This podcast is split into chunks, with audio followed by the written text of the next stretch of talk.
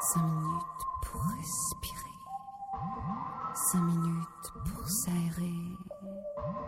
Cinq minutes contre la pression qui monte.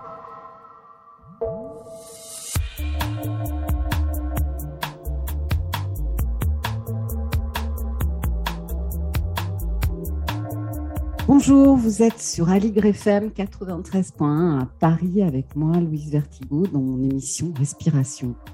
Alors, le thème de l'émission aujourd'hui, euh, Alexandra Davinel, vie d'exploratrice, euh, eh bien, c'est une rencontre avec Fred Campois qui a réalisé avec Mathieu Blanchot une BD, Une vie avec Alexandra Davinel, à partir des témoignages de sa dame de compagnie, Marie-Madeleine Perronnet. Et nous aurons euh, le plaisir euh, d'avoir euh, des, pauses musicales pensées par le, jazzman Claude Barthélémy. Donc on pénètre dans l'univers mystérieux de cette grande dame, tout d'abord avec ce live au théâtre du Ranlag de Pandit Rajendra Prasanna, un maître du bansuri et du tchéné.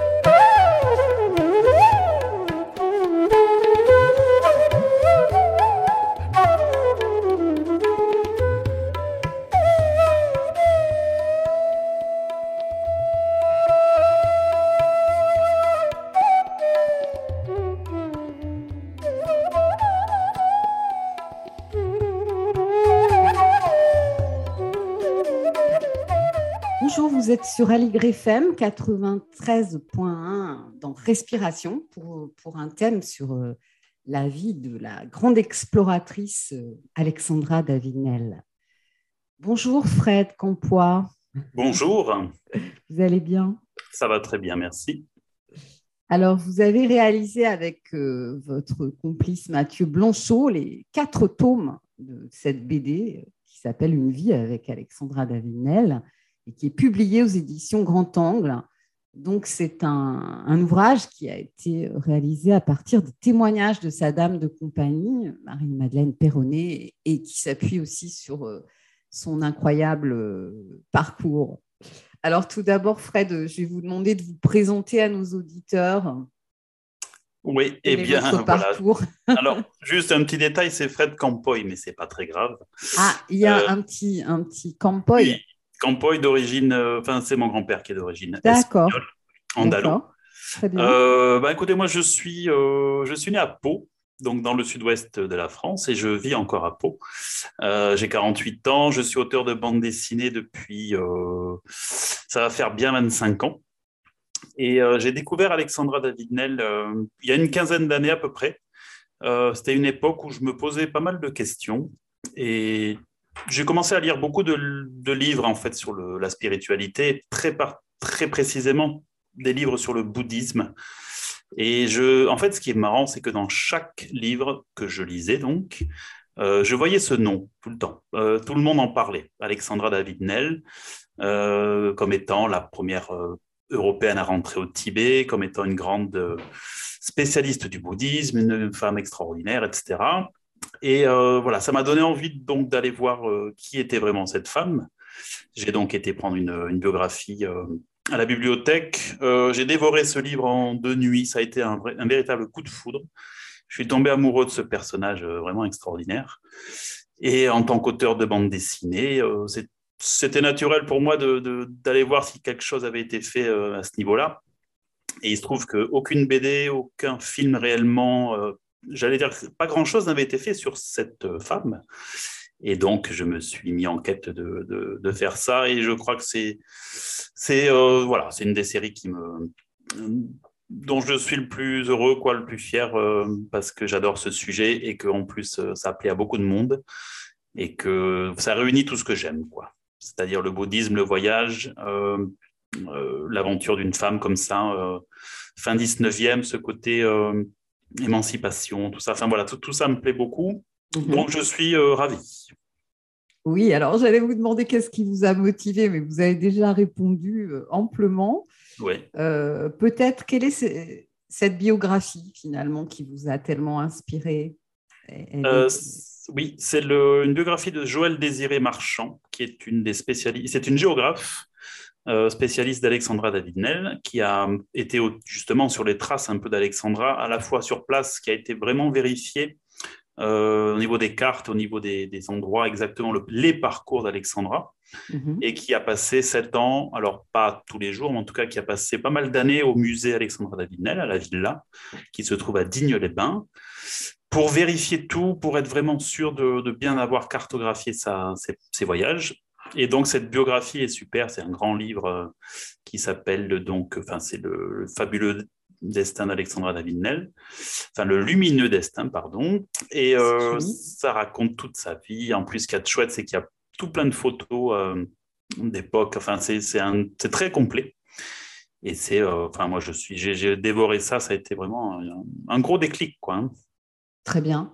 Et vous aviez, vous avez lu, j'imagine les, des, textes d'Alexandra Davinil, qui a eu une, une production impressionnante, donc particulièrement le premier, euh, Une Parisienne à Lassa. Exactement. En fait, après avoir lu la bio, j'ai de suite enchaîné sur le, voyage d'une Parisienne à Lassa qui était vraiment chouette. Et puis, moi, ce qui, ce qui m'intriguait beaucoup, c'est ces livres témoignages euh, c'est-à-dire quand elle raconte, euh, il y a Mystique et magicien du Tibet, par exemple. J'ai adoré celui-là. Ou l'Inde où j'ai vécu, etc. C'est-à-dire qu'à la fois, en fait, ouais, elle raconte euh, ses voyages, enfin, raconte ce qui se passe, ce qu'elle a vu, et elle se met souvent en scène. donc, il y a un côté très chouette. Et alors, ce qu'il y a de, par contre, de vraiment, vraiment chouette à lire, c'est ses correspondances avec son mari. on a donc, je crois, plus de 30 ans d'échanges de lettres. Et là, par contre, elle, raconte vraiment tout très de manière très détaillée sur sa vie en Inde, au Népal, au Tibet, etc. Et elle demande très souvent à son mari à l'époque, elle lui demandait de bien garder toutes les lettres parce que finalement c'était un peu aussi son, journal de bord. Hmm. Donc on a un livre de, je ne sais plus, 7 ou 800 pages euh, qui est vraiment, on a tout, tout, tout, elle raconte tout, ce qu'elle vit, ce qu'elle ressent, ce qu'elle découvre. C'est c'est à lire, c'est vraiment passionnant. Ah, je, vais le lire alors, parce qu'il en est question dans, la BD, évidemment. Oui. Alors, euh, eh bien, oui, il faut dire aussi que ce sont des textes, en ce qui concerne euh, des livres comme Magicien et Mystique du Tibet, euh, des, livres d'érudition. Hein. Elle, oui. elle, elle, était vraiment très experte en spiritualité. Elle a rencontré des maîtres extraordinaires et elle parlait le sanskrit. Alors donc, euh, vous écrivez le scénario et dessiné euh, avec euh, Mathieu Blanchot qui fait aussi les couleurs. Et comment avez-vous procédé avec lui? Comment s'est fait la rencontre? Alors Mathieu, je l'ai, c'est un ancien de mes élèves en fait, parce que je donne des cours de dessin oui. à Pau, donc à l'école d'art de Pau des bandes dessinées et de dessins. Et en fait, Mathieu, je l'ai connu il y a pas mal d'années. Euh, il avait 16-17 ans, je crois, c'était il y a une dizaine d'années. Donc, en fait, c'est un ancien de mes élèves qui a bon, qui a beaucoup de talent, que j'ai repéré donc assez vite. Euh, alors après, il a fait des études à Bordeaux, mais quand il est sorti de ses études de dessin, euh, il n'avait pas de boulot. Et il se trouve que moi, je, alors comme je donne des cours, je ne suis pas à 100% sur la bande dessinée. donc, euh, j'avais besoin d'une sorte d'assistant mhm. pour aller un peu plus vite, parce que j'ai fait le scénario. Le dessin, c'est quand même long. Et il se trouve que ces 80 pages par tome, euh, c'est quand même euh, long à faire. Il faut, et en fait, les éditeurs demandent aujourd'hui à ce qu'on fasse, on va dire, euh, un album par an. Quoi. Ça serait bien parce que les lecteurs n'ont plus tellement le, temps d'attendre. Enfin, ils sont très impatients. Le lecteur est impatient. Donc, il faut aller vite. Et pour aller vite, ben, j'avais besoin de quelqu'un qui m'aide à faire au minimum les décors au crayon. Comme ça, moi, je n'avais que les personnages à dessiner et puis après j'ancrais au noir, et lui après faisait les couleurs. Donc je lui ai proposé ce, petit euh, ce projet en fait de, m'assister là-dessus, chose qu'il a accepté euh, de suite. Un parce qu'il avait besoin de travailler, et puis deux parce que le sujet lui plaisait aussi beaucoup. Alors il ne connaissait pas bien Alexandra David-Nel, donc je lui ai tout raconté, tout expliqué euh, en quoi elle était extraordinaire. Oui. Et lui, comme il adore la montagne, il adore les voyages, donc bon, Tibet, Chine, euh, Népal, Himalaya, tout ça, l'a motivé. Donc voilà, il a accepté très vite. Et donc voilà, j'ai, moi, j'ai, je lui ai donné son travail à faire en début de mois, c'est-à-dire certains décors à faire, certaines. Euh, ouais, voilà, surtout des décors. Les couleurs, la partie couleur? Alors, en fait, on a d'abord fait le, noir et blanc. Enfin, on a fait. On a démarré au moins la moitié de l'album en noir et blanc tous les deux. Et à partir de là, moi, je continuais donc le dessin et lui a commencé à, se mettre aux couleurs parce que c'est très important. Enfin, vous avez sûrement remarqué que les couleurs sont, ont une place importante dans cette BD. Et il se trouve que c'est un Mathieu est quelqu'un de très très euh, exigeant et il lui fallait au moins deux ou trois jours par page pour juste euh, travailler les couleurs. Donc ça a été un travail titanesque, mais un super travail. Très bien. Et vraiment, euh, on peut noter, euh, j'allais le dire, que les illustrations, et je trouve particulièrement les couvertures des quatre tomes sont, très belles. Ah ben, merci beaucoup. Il y en a une avec où elle est devant la grande bibliothèque du musée Guimet qui l'a beaucoup inspirée. J'aime beaucoup celle-ci, ou encore la première dans l'Himalaya, le premier tome. C'est vrai. Je les adore. Moi, les, quatre, évidemment. Bon. C'est normal, hein, mais. Euh, Bien sûr. en tout cas, les gens les adorent. Ça, je suis content que les gens les, aiment beaucoup. Super. Alors, euh, eh bien, ça fait longtemps que j'attendais euh, une playlist jazz, on va dire, réalisée par un, jazzman. Merci beaucoup à Claude Barthélémy d'avoir pris le temps de choisir des morceaux pour cette émission. Et euh, il a été au-delà euh, de mes attentes puisque Claude nous a offert ce qu'il appelle un cadeau méditatif. Donc on écoute un morceau euh, spécialement créé par Claude Barthélémy pour cette émission.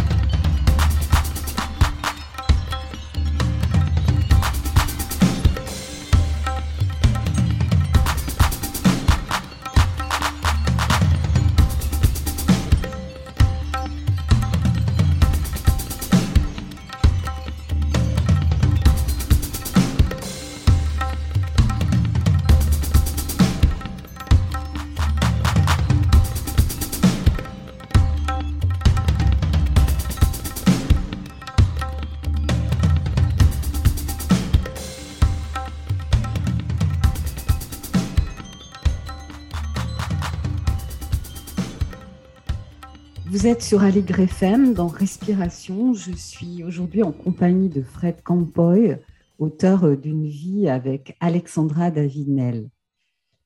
Alors, euh, eh bien, on parlait de, ce projet. Euh, vous avez parlé de votre rencontre avec euh, cette grande dame, ensuite de la réalisation, comment vous avez procédé avec votre complice Mathieu Blanchot. Et euh, si on reprend ce, fil, vous vous appuyez euh, sur le livre de sa dernière dame de compagnie, Marie-Madeleine Perronnet. Euh, pouvez-vous nous la présenter en quelques mots? Alors, Marie-Madeleine Perronnet est, en fait une, une femme qui a une vie aussi, elle, assez, incroyable. elle est née en Algérie, voilà, donc qui est noire. Elle a, elle a, dû rentrer en France pendant la guerre, donc elle, avait, euh, elle était adolescente. Et en fait, c'est une dame, femme qui a passé sa vie à aider les autres, euh, à aider les autres, en gros. Euh, elle, a, travaillé pour la Croix-Rouge, elle a été, elle a failli être bonne sœur, selon ses dires.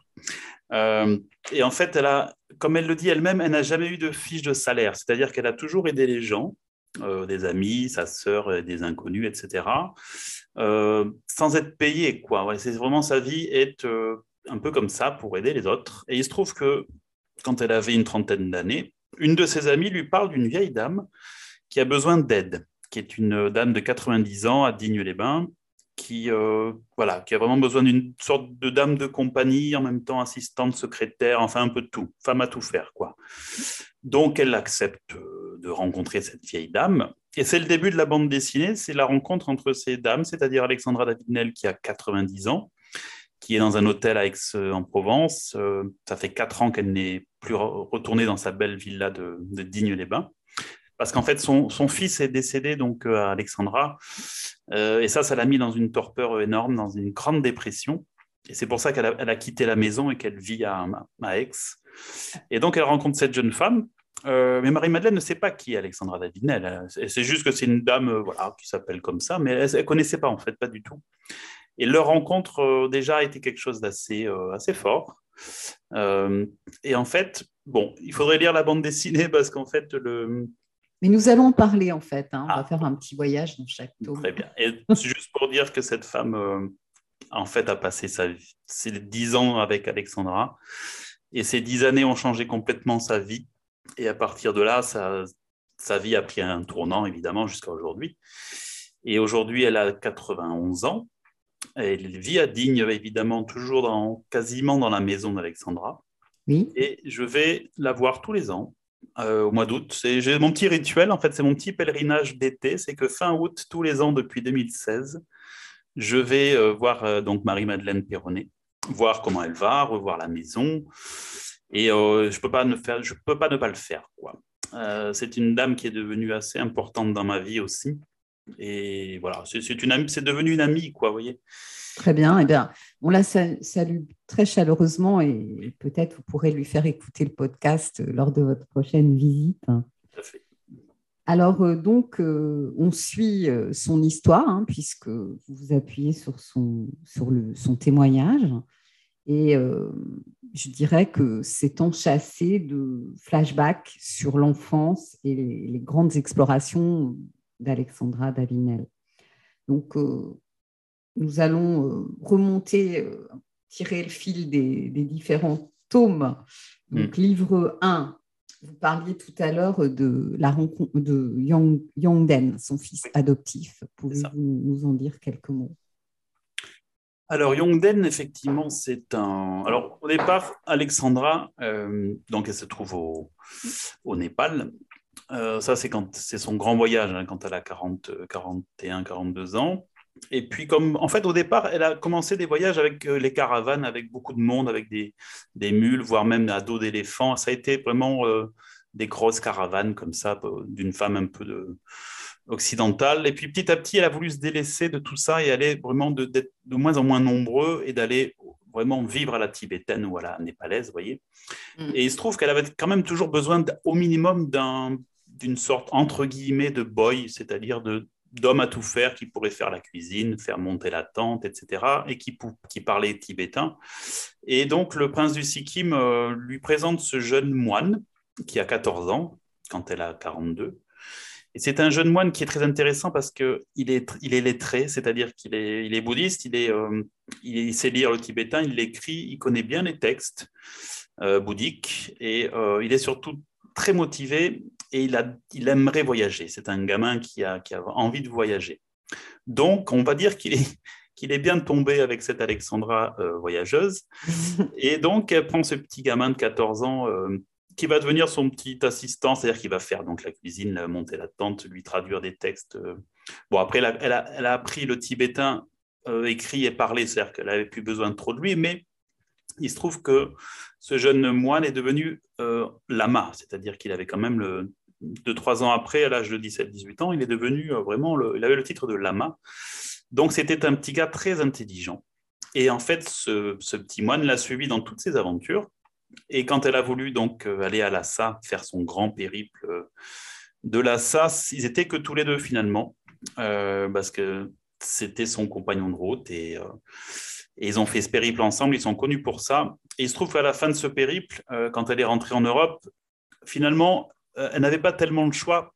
Il a fallu qu'elle l'amène avec lui, avec elle, pardon, euh, parce qu'en fait, le fait qu'il ait aidé une Européenne à rentrer à Lhasa, qui était une ville interdite, le pays était interdit aux étrangers, ça faisait de lui un paria, quelque part. Et en fait, il aurait pu avoir beaucoup de problèmes s'il était resté en, au Népal ou en Himalaya.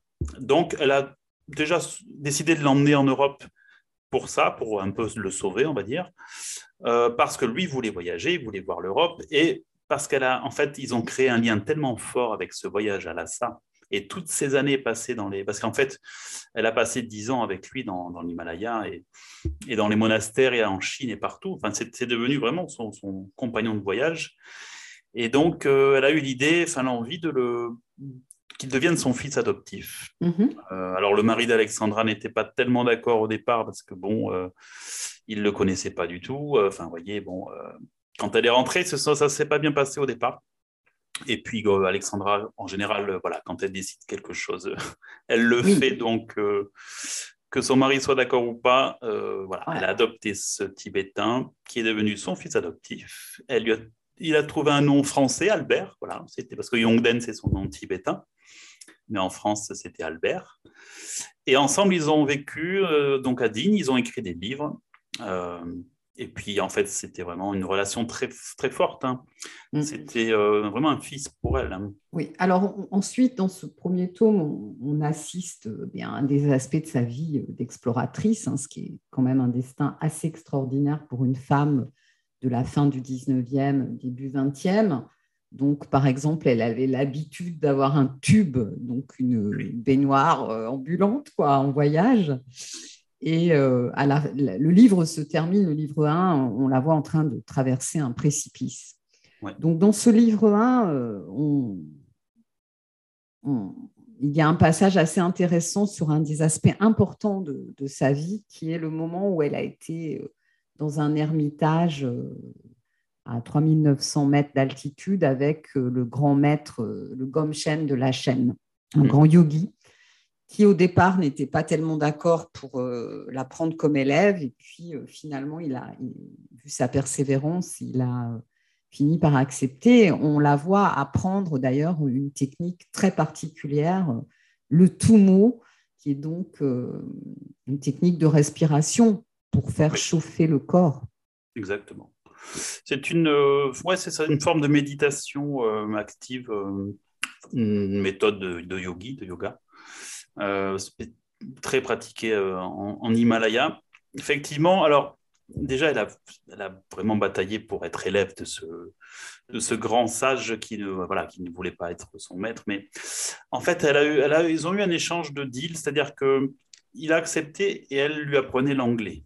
Oui, c'est vrai, j'avais oublié. Ce... Voilà. Et puis après, c'est vrai qu'il a, il a vu qu'elle était tellement motivée et tellement intelligente et tellement mm. connaisseuse de, du bouddhisme quelque part, il n'avait pas le choix. Oui. Alors, euh, avant d'aborder le livre 2, On va euh, faire à nouveau une pause musicale cette fois-ci. Je vous propose d'écouter toujours dans la sélection euh, de Claude Barthélémy, dans sa playlist, un morceau de Philippe Glass, Music in 12 Parts, Part 2.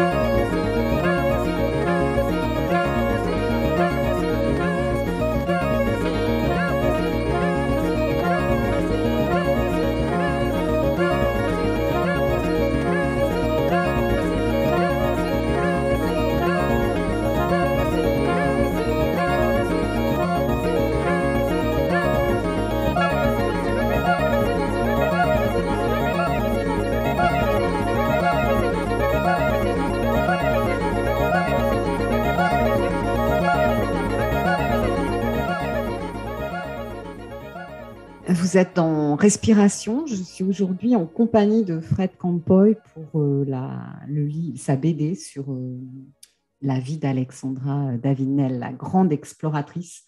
Donc, on, avait évoqué euh, le, premier livre et, maintenant, j'aimerais qu'on parle un petit peu de ce dont il est question dans le livre 2, avec cette très belle couverture devant la bibliothèque du musée d'Imé donc, euh, il y est évoqué euh, cet épisode, comme vous, vous disiez, euh, Fred, absolument majeur et extraordinaire. Donc, après deux essais pour pénétrer dans l'assa qui est interdit aux étrangers, elle se déguise en, mendiante et en compagnie de Yongden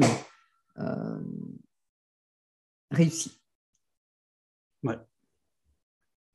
Exactement. Le 2 est consacré à la fois ce beau grand. En fait, elle est connue surtout par, avec ce périple de, de Lhasa. Euh, il faut imaginer que c'est. Elle a fait ça, elle avait quand même 56 ans. Mhm. Euh, et elle a parcouru pendant des mois tout le, en fait, la chaîne himalayenne euh, et puis le Tibet en plein hiver. Hein, donc, par des températures parfois de moins, moins 20, moins 30, avec juste un sac à dos, un peu de riz, un briquet, euh, vraiment pas grand-chose, quoi. Et une carte à peine, euh, carte, une carte même pas finie, parce qu'à l'époque, le, en Occident, on connaissait mal le Tibet, on ne savait pas exactement comment, comment était fichu le, pays. Donc, elle a elle-même tracé euh, à la main, avec son petit stylo. Euh, enfin, elle a cartographié plus ou moins en plus une partie de ce pays euh, avec son périple. Et puis, il voyageait donc euh, la nuit. Parce qu'il ne fallait pas qu'il se fasse attraper avec Yongden. Elle était déguisée elle, était, elle était maquillée. Elle, était maquillée, effectivement. Il fallait qu'elle passe pour une, sorte de vieille tibétaine mendiante. Et mm. son fils, par contre, étant tibétain et lama, lui pouvait passer pour ce qu'il était, c'est-à-dire un, jeune lama tibétain, et elle était censée être sa mère, déjà, vous voyez. Et donc, euh, par contre, il fallait absolument pas qu'il se fasse attraper. Donc, il préférait marcher la nuit, donc, euh, et dormir plutôt le jour, et dans des grottes ou, même à, la belle étoile. Mm. Euh, enfin, vous voyez, c'était le jour, donc c'était plutôt comme il pouvait. Parfois, ils n'avaient pas le choix de voyager quand même le jour et et des fois, il tombait sur des villages. Alors, bon, elle, elle se cachait plus dans, son, dans sa fausse chevelure fait de, de, en fait, de, de, crin, de crin de yak. Et voyez, et avec de la sorte de, de suie sur, dans les cheveux mélangée avec de la cendre. Euh, elle, vraiment, et puis elle, passait, elle, voulait passer pour une folle un peu, c'est-à-dire une sorte de sorcière un peu folle et qui répète toujours son mantra au mani padmeum tout le temps. Et, parfois elle soignait des gens d'ailleurs. En plus, oui. Hein? Connaissant en plus très bien les, superstitions tibétaines et les textes bouddhiques et tout ça, mm. en fait, elle faisait des sortes de, prières euh, pour, et elle soignait des gens euh, mm. sur le chemin qui y croyaient vraiment. Donc ça marchait en plus. Enfin, c'était tout était bien ficelé pour que son périple euh, marche en fait. Alors au coup, dans, dans, cette aventure là. il y a des moments très durs. Il y a un moment où Yongden se fout la cheville, je crois. Et euh, ils sont dans une grotte, ils n'ont plus rien à manger dans le froid, la neige, et avec sa technique de chauffage. Oui. Comme quoi tout sert. Hein. Le, toumo. Le toumo qui permet de se réchauffer dans le froid. En gros, euh, l'exercice est de se mettre tout nu dans la neige à 0 degré et de, de chauffer des serviettes, de sécher des serviettes mouillées quand même. Incroyable. Et là, dans cette grotte, elle a pu réchauffer son briquet qui était mouillé, qui ne marchait plus pour faire du feu. Ils sont restés six jours dans une grotte avec rien à manger. Ils faisaient juste chauffer de la neige pour la faire de l'eau. Euh, elle avait un peu de thé à peine, vous voyez. Oui. Euh, et en plus, c'était Noël. Enfin, elle le raconte, c'est tombé à Noël. Donc, le soir de Noël, dans cette grotte, à tous les deux, pour juste se donner un peu de goût dans cette espèce de soupe thé, mmh. euh, elle n'avait que du cuir pour ressemeler ses chaussures. Donc, elle a mis des bouts de cuir dans la marmite. Donc, ils ont fait un festin de sorte de, thé euh, avec un peu de cuir qui donne. Je ne sais pas quel goût d'ailleurs ça doit donner. Quelle vie extraordinaire. imaginez la fête de Noël. Quoi, oui, bah, en tous les cas, euh, il y a un autre épisode qui est assez remarquable où, euh, parce qu'elle a, elle fait preuve aussi de beaucoup de. C'est une vraie, elle a, je dirais, un, côté yang, un côté guerrier. Quoi, hein. elle, par exemple, quand elle conduisait les, explorations, elle savait qu'elle devait être un peu fouettée, enfin être agressive, sinon elle ne serait pas respectée, donc elle le faisait. Et à un moment donné, là, elle est attaquée, ils sont attaqués par des brigands et euh, elle convoque la foudre et, et ça marche. Elle a un peu de chance aussi. Alors, en plus, elle était tragédienne, puisqu'elle a fait de l'opéra, elle était chanteuse d'opéra dans une autre vie. Oui. Donc, non seulement elle connaissait le tibétain, elle connaissait les coutumes, elle connaissait, les, euh, elle connaissait tout ça, et en plus, tragédienne, et en plus, elle a de la chance, puisque elle invoque la foudre euh, face aux brigands. Elle sait qu'ils sont très. Euh, qui sont très voilà comme ça qu'ils ont peur ils ont peur de toutes ces choses là et il se trouve qu'en plus la foudre arrive alors ou alors elle l'avait peut-être vu arriver ou alors sa grande spiritualité, hein, parce que, ben, ma foi, la pratique euh, de la méditation a des conséquences. C'est vrai. Et en tout cas, c'est arrivé. Ouais. Et comme ils sont très superstitieux, les Tibétains, ils ont vu là que, c'était une magicienne, euh, une sorcière euh, puissante. Donc, ils, mm. ils, étaient cinq ou six, ils sont partis en courant. Et c'est génial, quoi. Alors après, dans cet ouvrage-là, comme je disais, euh, tout au long, euh, vous avez des flashbacks euh, de quatre tomes sur aussi son enfance, et on découvre une petite fille précoce que sa mère n'aimait pas, et qui l'oublie par exemple lorsqu'elle est au lycée au moment de Noël où tous les, enfants sont, les parents viennent les chercher, on l'oublie cette petite fille mal aimée. Une intelligence, elle apprend le sanskrit voilà, et puis euh, un tempérament, euh, c'est quand même une femme qui demande à refaire son passeport à 90 ans. Oui, exactement. À 100 ans même. Hein. Oui, peut-être à 100 ans. Non, en fait, moi, ce que j'adore, c'est cette période. Euh, enfin, Alexandra, ce qui est chouette, génial, c'est que, évidemment, la grande aventure, on aime. La femme voyageuse, on aime. La vieille dame sage, un peu gros caractère de cochon, mais en tout cas qui travaille 15 heures par jour jusqu'à l'âge de 100 ans, ça c'est énorme. Elle ne prend pas de vacances. En fait, pour elle, le, le, le, temps, il n'y a pas vraiment de temps, il y a pas, elle se fiche des, horaires. Ce qu'elle veut, c'est travailler, écrire, euh, transmettre ses, ses connaissances.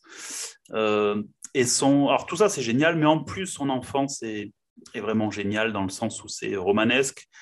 Effectivement, cette gamine euh, extrêmement intelligente, qui a lu tout Jules Verne à l'âge de 6 ans, par exemple. Mhm. Imaginez aujourd'hui, un gamin, moi j'ai mon fils à 6 ans, il disait encore mhm. oui, oui, quoi, vous voyez. Mhm. Donc, cette gamine qui se pose des questions existentielles à l'âge de 5, 6, 7 ans, qui, euh, commence à lire la Bible et les évangiles à 7, 8 ans, et puis qui enchaîne à 9, 10 ans euh, avec les philosophes grecs. Elle est passionnée par les, stoïciens. Elle, elle, commence à adorer tout ça. Et, donc, cette gamine qui veut fuir loin de chez elle a fait beaucoup de fugues. Euh, à 14 ans, par exemple, elle est partie, parce qu'ils habitaient en, Belgique à l'époque, et euh, ils partaient en vacances à la mer euh, dans le nord. Et en fait, elle avait tout calculé pour qu'un jour ses parents étaient, devaient faire un truc. Donc, elle avait son petit sac, elle est partie, elle a marché pendant des heures pour rejoindre un, certain port. Et en fait, elle a traversé la Manche, elle est arrivée en Angleterre, et en fait, elle a fugué pendant euh, bien deux semaines avec le peu d'économie qu'elle avait. Parce qu'à l'époque, on ne demandait pas euh, de passeport et tout ça, on achetait un ticket. Euh. Et elle s'était déguisée un peu en femme, elle avait 14-15 ans, mais elle avait mis une fausse alliance pour faire croire qu'elle était mariée. Elle avait un chapeau de dame, etc. Donc les gens voyaient une petite dame. Bon, Et elle a passé deux semaines en Angleterre, seule, ah, voilà, à 15 ans. Elle a fugué, les parents ne savaient absolument pas où elle était. Et quand elle n'avait plus de sous, elle leur a écrit un, un télégraphe en disant qu'il fallait venir la chercher euh, au port donc de Flessin, qui s'appelle. Euh, ses parents étaient dépités, ils ne savaient plus quoi faire d'elle. Ils pouvaient même pas la punir parce qu'en fait, euh, elle-même ne craignait rien, dans le sens où, comme elle était fan des stoïciens, elle s'habituait à jeûner pendant des jours, à dormir par terre, à se limite elle se faisait des petites comme des petites sévices, des petits sévices corporels elle-même pour pour vraiment maîtriser la souffrance du corps et que le mental soit le fort. Donc ses parents ne pouvaient même pas la punir. Elle, pouvait rester des jours sans cloîtrer dans sa chambre, il n'y a aucun souci. Donc c'était une, pour moi, c'est une petite gamine euh, rock and roll, quoi. Il y a punk limite. Oui, c'est un, un, génie. C'est un génie, un, artiste en plus et, ouais. enfin tout, tout quoi. ouais, hein, c'est très intéressant. Euh, eh bien, on va euh, à nouveau euh, faire une, pause musicale choisie par Claude Barthélémy. Donc, c'est un morceau de Paul Motian, Folk Song for Rosie.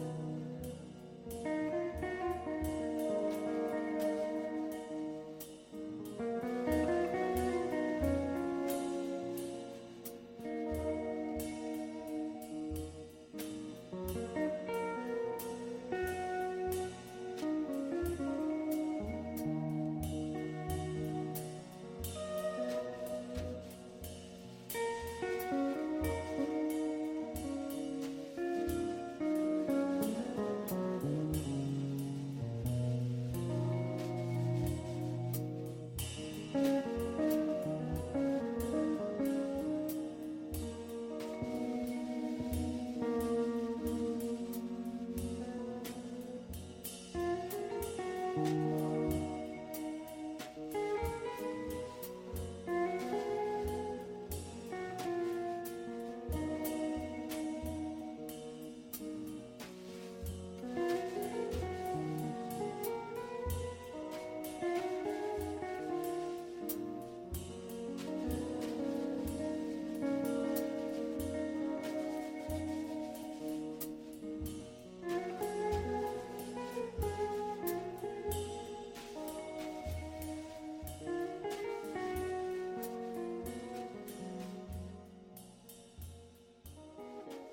Vous êtes dans Respiration. Je suis aujourd'hui en compagnie de Fred Campoy, euh, auteur d'une vie avec Alexandra Davinel.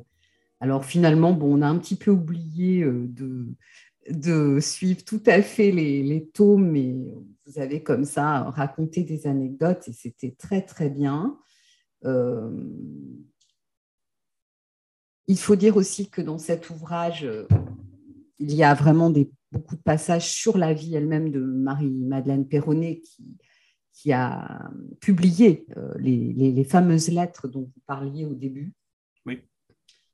Euh,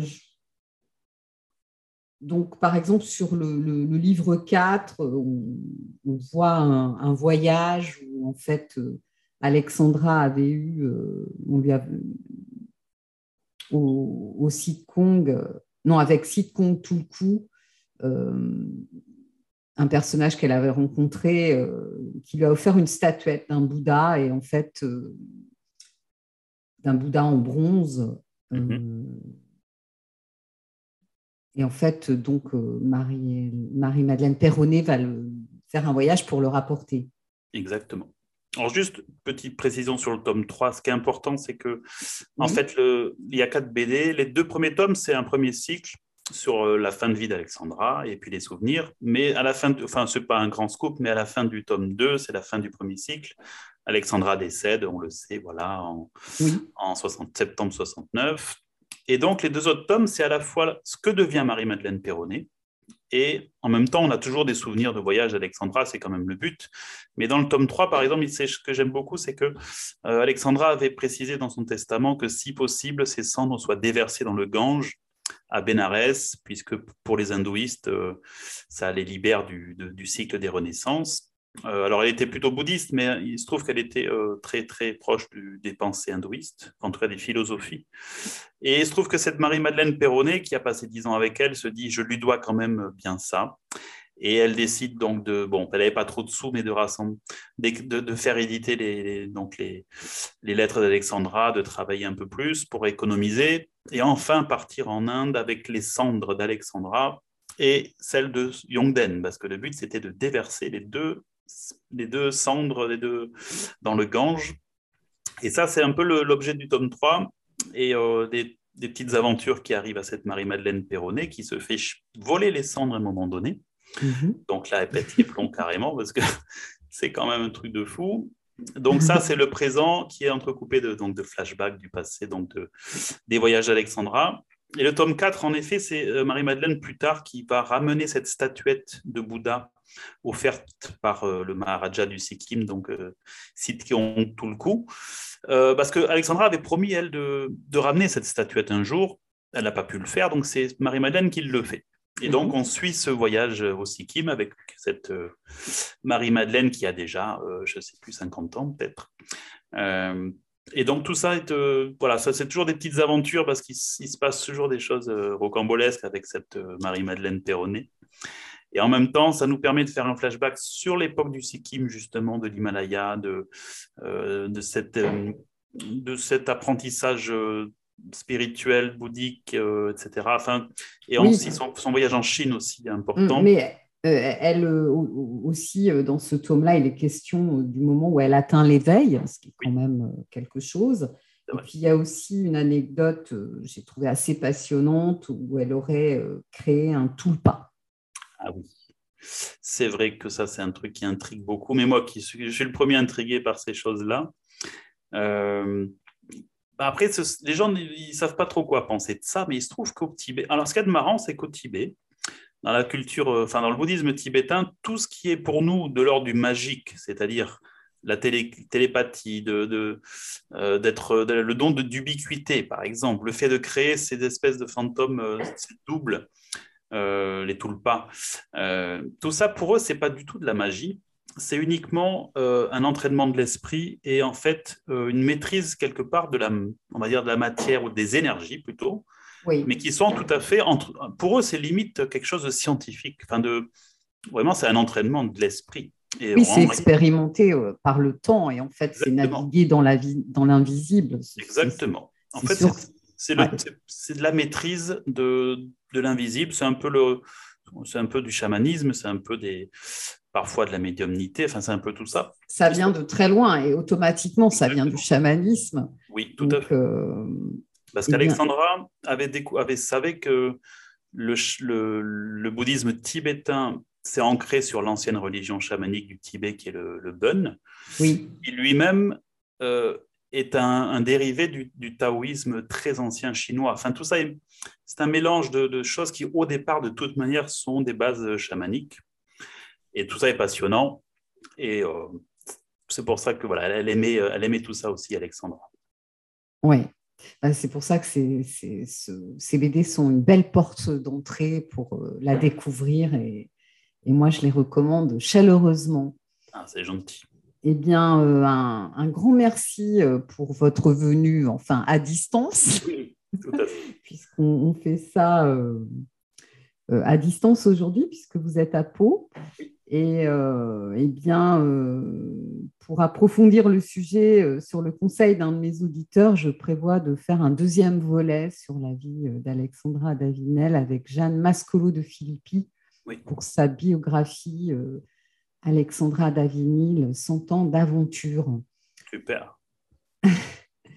eh bien, merci euh, Fred de m'avoir donné cet élan euh, de pouvoir euh, parler d'Alexandra Davinel, passer un, bon moment avec vous et puis de continuer l'aventure radiophonique dans un deuxième volet. Merci à vous, c'est très gentil. Vous êtes sur Aligre FM 93.1 à Paris dans Respiration. Attention, il n'y aura pas d'émission le 4 mars. On se retrouvera le 11 mars pour un direct avec Galéa Ortega qui publie La sonothérapie aux éditions Erol.